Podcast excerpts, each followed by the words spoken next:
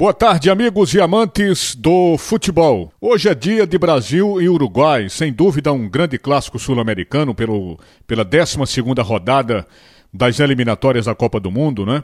O Brasil que empatou o seu último jogo contra a equipe da Colômbia, mas é um time que segue invicto aí nessas eliminatórias. Está perto, inclusive, de garantir por antecipação a classificação para a Copa do Mundo do Catar em 2022. Se vencer né, esse jogo aí contra o Uruguai, já vai atingir 31 pontos e matematicamente já poderá garantir o seu passaporte para o Catar. É importante lembrar que esse jogo marca o reencontro da torcida brasileira com a seleção. Né, depois de mais de dois anos, jogos da seleção vai ter público, previsão aí de mais de 14 mil torcedores. Agora, minha gente, é o seguinte: quando aconteceu aquela partida contra a Venezuela, partida realmente muito ruim, uma das mais deprimentes que eu já vi dessa seleção do Tite, principalmente por aquele primeiro tempo que foi um verdadeiro pesadelo, enfim, aquela vitória pálida da seleção brasileira contra a Venezuela, lanterna dessas eliminatórias. Eu fiquei na expectativa de ver uma seleção melhor no jogo do domingo passado contra a Colômbia, porque pior não poderia ficar. Mas só que o time ficou realmente pior, incrível. Mais uma vez o time foi um desastre né, contra a equipe da Colômbia. Só veio a mostrar alguma coisa parecida com futebol depois das entradas ali do Rafinha, do Anthony e por aí. E olha que nós jogamos diante de uma das mais fracas seleções da história do futebol colombiano. Uh, há muito tempo que eu coloco aqui que o, o, o único esquema que Tite tem nessa seleção é bola pro Neymar e seja lá o que Deus quiser. Mas Neymar não jogou contra a Venezuela, jogou contra a Colômbia e em momento algum Neymar fez a diferença, porque sua fase técnica é muito ruim. Ele não vem acertando nem com a camisa da seleção, nem com o PSG da França, não é? E eu vou dizer uma coisa para vocês: sem um brilho de Neymar nessa seleção, de Tite, essa seleção não existe, minha gente.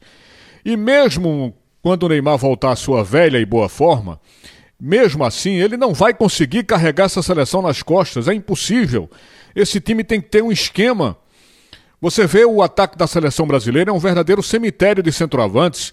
Todo mundo que entra ali não dá certo. Os caras jogam bem nos seus clubes, mas não jogam bem no ataque da seleção. Por quê?